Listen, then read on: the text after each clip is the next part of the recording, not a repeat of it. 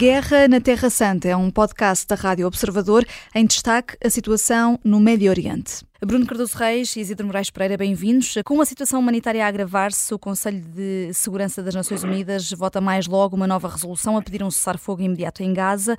Do Reino Unido, que faz parte do Conselho, ouvimos hoje o ex-ministro da Defesa, Ben Wallace, falar em fúria assassina em Gaza e a dizer que Israel está a perder a autoridade moral e uh, legal.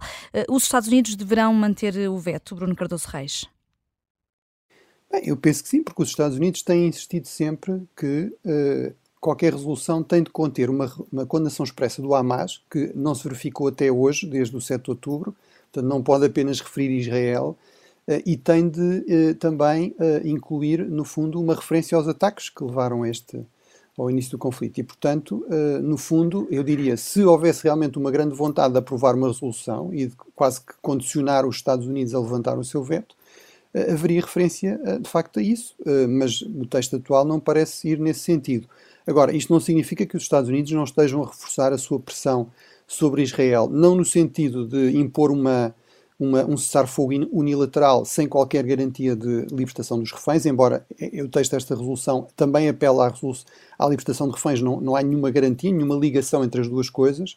Uh, e, e, portanto, uh, isso é um problema, mas, mas os Estados Unidos têm uh, praticamente diariamente estado a enviar altos responsáveis para falar com o governo israelita, para pressionar o governo israelita. Tivemos o Jake Sullivan há poucos dias, agora hoje temos o, o ministro da Defesa, o general Lloyd Austin, e portanto acho que aí, mas aí a pressão, do meu ponto de vista, será sobretudo para Israel fazer uma campanha de menor intensidade, muito mais, com ataques muito mais direcionados, eh, muito mais eh, em função de informações credíveis e, portanto, com, com um nível de intensidade menor e, e também com menos, eh, menos probabilidade de causar vítimas civis na população de Gaza.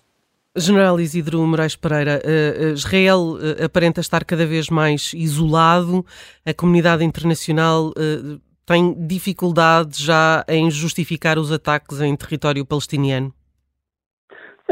que me parece é que, é que, de facto, Israel tem objetivos para esta campanha militar que está a levar a cabo na faixa de Gaza claramente definidos. Eh, a destruição de, do braço armado do Hamas e, e, a libertação dos reféns. Ora bom, quer dizer, estes dois objetivos têm, têm oscilado de importância ao longo do tempo.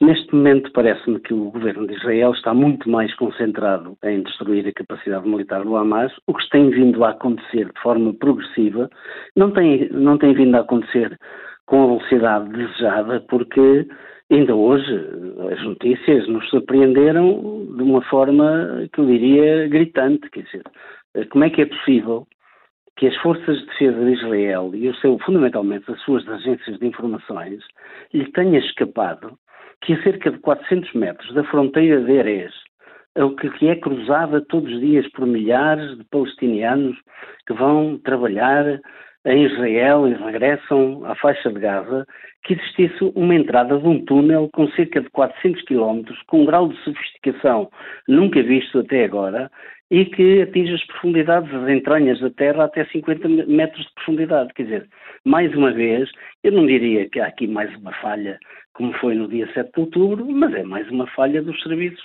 dos serviços de informações de Israel. Quer dizer, e isto tudo tem contribuído para que o Hamas tenha conseguido, até agora, pese embora todos os bombardeamentos pela Força Aérea, pela artilharia e a, e a utilização também da infantaria para limpeza sistemática das zonas da faixa de Gaza, o Hamas ainda consiga hoje disparar rockets sobre Israel e ainda consiga dar luta, continuar a combater na malha urbana da faixa de Gaza contra as forças de Israel.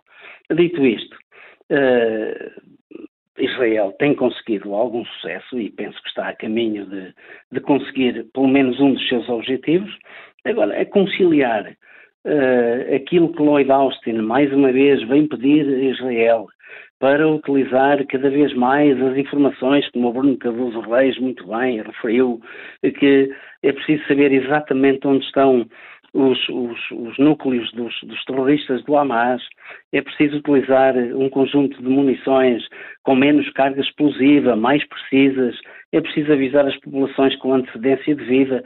Quer dizer, tudo isto, eh, nós temos que ter a noção que estes combates estão, estão a decorrer numa área extraordinariamente confinada. Estamos a falar de 340 km quadrados e não mais. Estamos a falar numa, numa área semelhante àquilo que é, o, que é o, a área do Conselho de Sintra. É nisto que estamos a falar. E, e estamos a ver o Conselho de Sintra praticamente todo ele urbanizado. Uh, e, e, temos uma. Quer dizer, até agora falava-se em 500 km de túneis. Bom, pelo andar da carruagem, são muito mais do que 500 km. Isto é, é algo que, que ninguém estava à espera. Quer dizer, eh, eu julgo que, e voltando um bocadinho atrás, eu julgo que, que nada disto irá alterar a posição de, dos Estados Unidos no, quanto ao seu voto no Conselho de Segurança. Julgo que os Estados Unidos irão continuar a vetar, é aquilo que me parece. Uh, e que, pronto, quer dizer, eu penso que esperemos que, que mais uma vez a presença de Lloyd Austin eh, com a sua figura carismática e com, seu, com a sua capacidade de dialogar, na sequência da vinda do, do secretário de Estado norte-americano também, quer dizer, que consiga, de alguma forma, eh, que Israel utilize mais infantaria, mais tropa no terreno e menos bombardeamentos, porque porque é, é, fundamentalmente devido a esses bombardeamentos que, que, existem as baixas civis colaterais em grande quantidade, porque nós temos que olhar sempre aqui para dois aspectos muito importantes no campo de batalha. Quando um comandante eh, no campo de batalha, e neste caso em combate urbano, é confrontado perante um, um, uma resistência inimiga de vulto, tem duas possibilidades. Ou, ou, lançar um assalto imediato às posições utilizando a sua tropa no terreno e correndo grandes riscos de perder grande parte dos seus, dos seus militares, ou, ante, previamente, solicitar o apoio à Força Aérea e à Artilharia para bombardearem os locais onde, onde a resistência inimiga se revela e só depois entrar nela. Portanto, é um pouco esta, esta esta segunda possibilidade, que a maioria dos, dos, comandantes no terreno, os comandantes de batalhão, os comandantes de brigadas, os comandantes das divisões israelitas que estão a combater em Gaza, têm utilizado aquilo que é a doutrina ocidental. É primeiro utilizar os meios de apoio de fogos e só depois assaltar e limpar o, os objetivos de toda a resistência. Portanto, é isto que depois pode provocar naturalmente as baixas civis que todos nós lamentamos profundamente. Agora, eu não me parece que mesmo depois desta presença de Lloyd Austin, que se venha a alterar significativamente o padrão daquilo que são os combates na faixa de Gaza. Gostávamos ainda de olhar aqui, eh, agora, Bruno Cardoso Reis, eh, para a BP, que suspendeu a navegação no Mar Vermelho eh, por causa dos ataques dos Houthis do Iémen, um grupo apoiado pelo Irão e pelo Hamas. Os Estados Unidos estão a ponderar contra-ataques esses ataques. A segurança está cada vez mais comprometida no Mar Vermelho. Esta frente de guerra está a ganhar cada vez maior importância? Sim, eh, do ponto de vista do impacto a nível global, é, é a frente mais importante. Ou seja, no fundo, nós estamos a falar de uma, de uma via de comércio marítimo absolutamente vital para a ligação entre a Ásia e a Europa, ou seja, para o fornecimento de todo o tipo de produtos industriais, nomeadamente, e também eh, para o abastecimento de petróleo eh, a partir do Golfo Pérsico. Nós falamos sempre muito do Estreito de Hormuz, eh, que é realmente a via de saída indispensável, mas para aqueles petroleiros que vêm para o Ocidente, que vêm para a Europa, nomeadamente, obviamente a seguir têm também de passar por um outro ponto de estrangulamento, que é esta zona do Estreito de Aden. E, portanto, aí os úteis têm estado a fazer uma pressão crescente, a, atacar ameaçar e atacar deliberadamente estes navios civis, de comércio civil, nomeadamente petroleiros, e realmente é bastante alarmante que uma das principais petrolíferas tenha dito que não quer que a sua própria frota circule por essas águas porque é demasiado, elas são demasiado perigosas.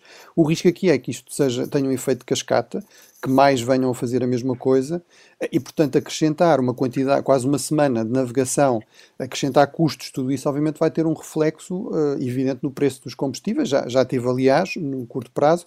Se isto for uma coisa temporária, se rapidamente, nomeadamente as marinhas ocidentais e em particular a dos Estados Unidos, conseguir dar aqui sinais de que vai ter uma, uma posição mais robusta de reação a esta ameaça útil, talvez a coisa se controle, não é? Uh, mas se, se não for assim, eu temo que vamos ter aqui mais um, um, uma crise de inflação do, dos preços, nomeadamente dos, dos combustíveis, com, com um efeito global e particularmente negativo para as economias europeias. A Guerra na Terra Santa é um podcast da Rádio Observador. Vai para o ar de segunda a sexta, depois do noticiário das nove e meia da manhã, e tem nova edição depois da síntese das quatro e meia da tarde. Está sempre disponível em podcast. Eu sou a Vanessa Cruz.